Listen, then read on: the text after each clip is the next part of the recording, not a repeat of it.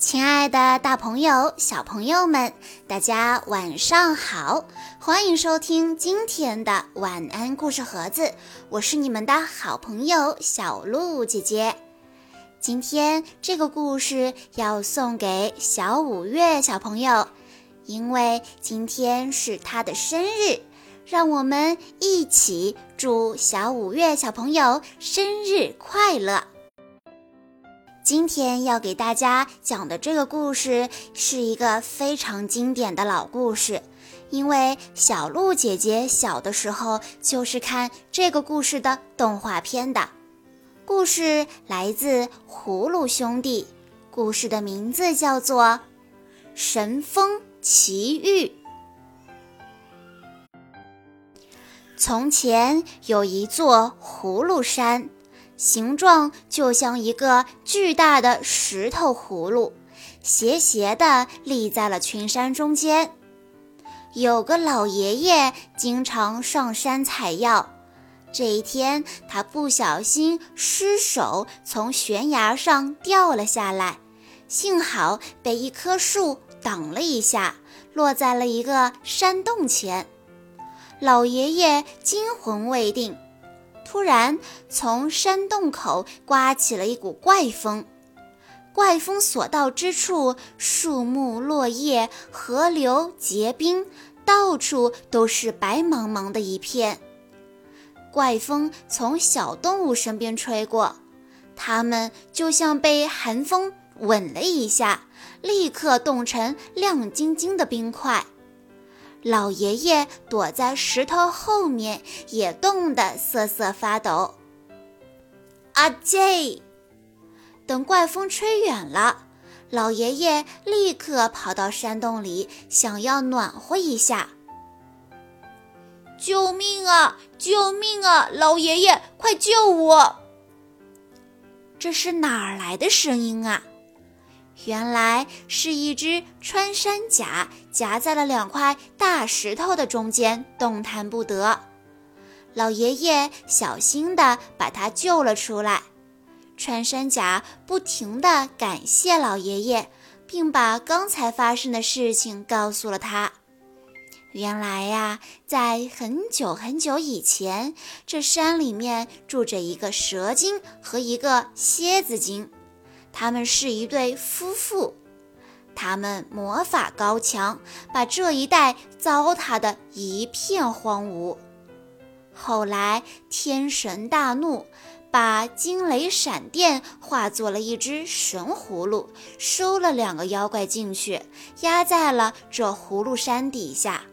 至今已经有九千九百九十九年了，只要再满一年，就是一万年。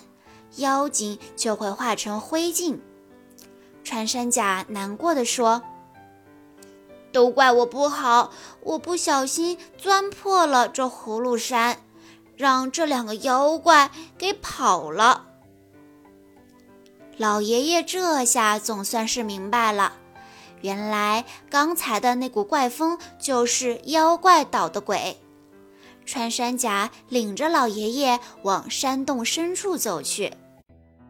老爷爷，这山洞里有个镇妖之宝，得到它就能够重新的制服妖怪。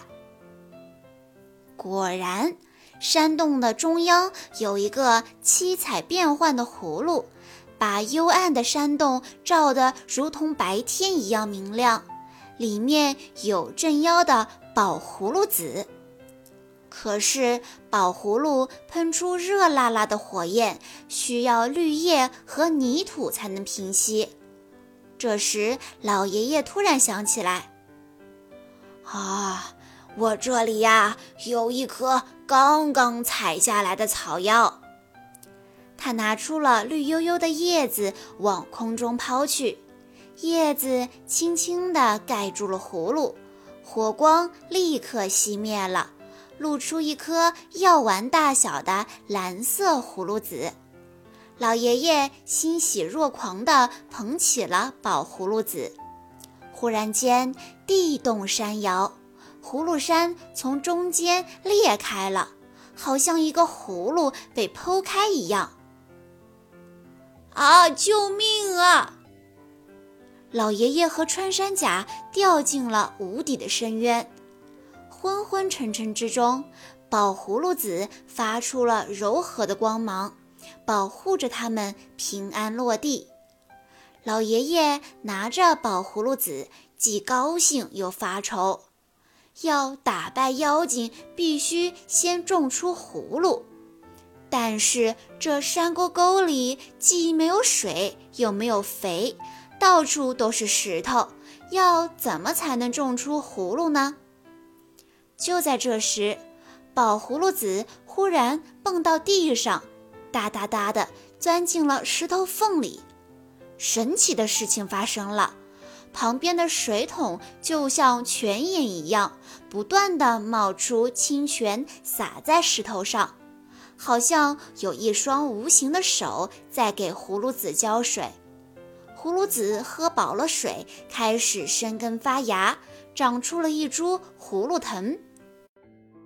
小葫芦藤身材小，但力气大，一抬头就把压着它的大青石头撑裂了。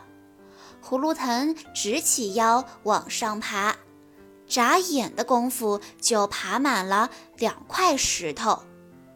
碧绿的葫芦叶子像巴掌那样大，葫芦藤上长出了七朵不同颜色的花。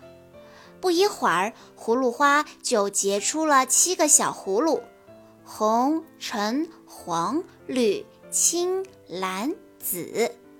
七色的小葫芦，漂亮的就像天上的七色彩虹。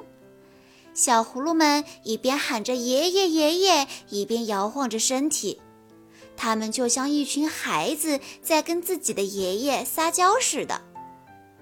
啊，哎呀，乖孩子，棒棒的乖宝宝。老爷爷摸摸这个，摸摸那个。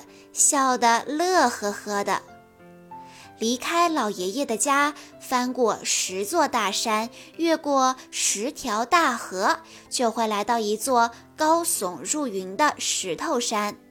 山上有一个大山洞。穿山甲说：“蛇精和蝎子精就住在山洞里。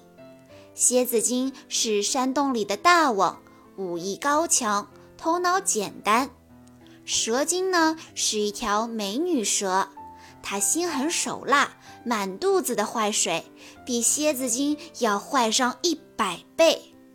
蝎子精和蛇精有两个宝贝，一个是如意，只要念咒语，对着它吹一口气，如意就变成寒风，凡是碰到这寒气的东西，瞬间就冻成冰。另一个呢，就是魔镜，可以映出任何你想看的东西，无论隔得多远，大事还是小事，什么事情都瞒不过这块魔镜。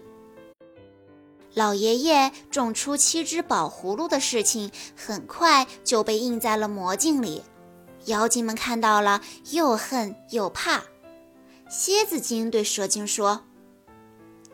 这宝葫芦还嫩得很呢，三日之内我一定把它们摘下来给夫人斟酒。蝎子精首先派出黄蜂做前锋，大黄蜂最厉害的武器就是毒箭，如果不小心被蛰到，就会又痒又疼。大黄蜂飞到了老爷爷的家，对着七个宝葫芦撅起了屁股。毒箭密如雨，笼罩着小葫芦。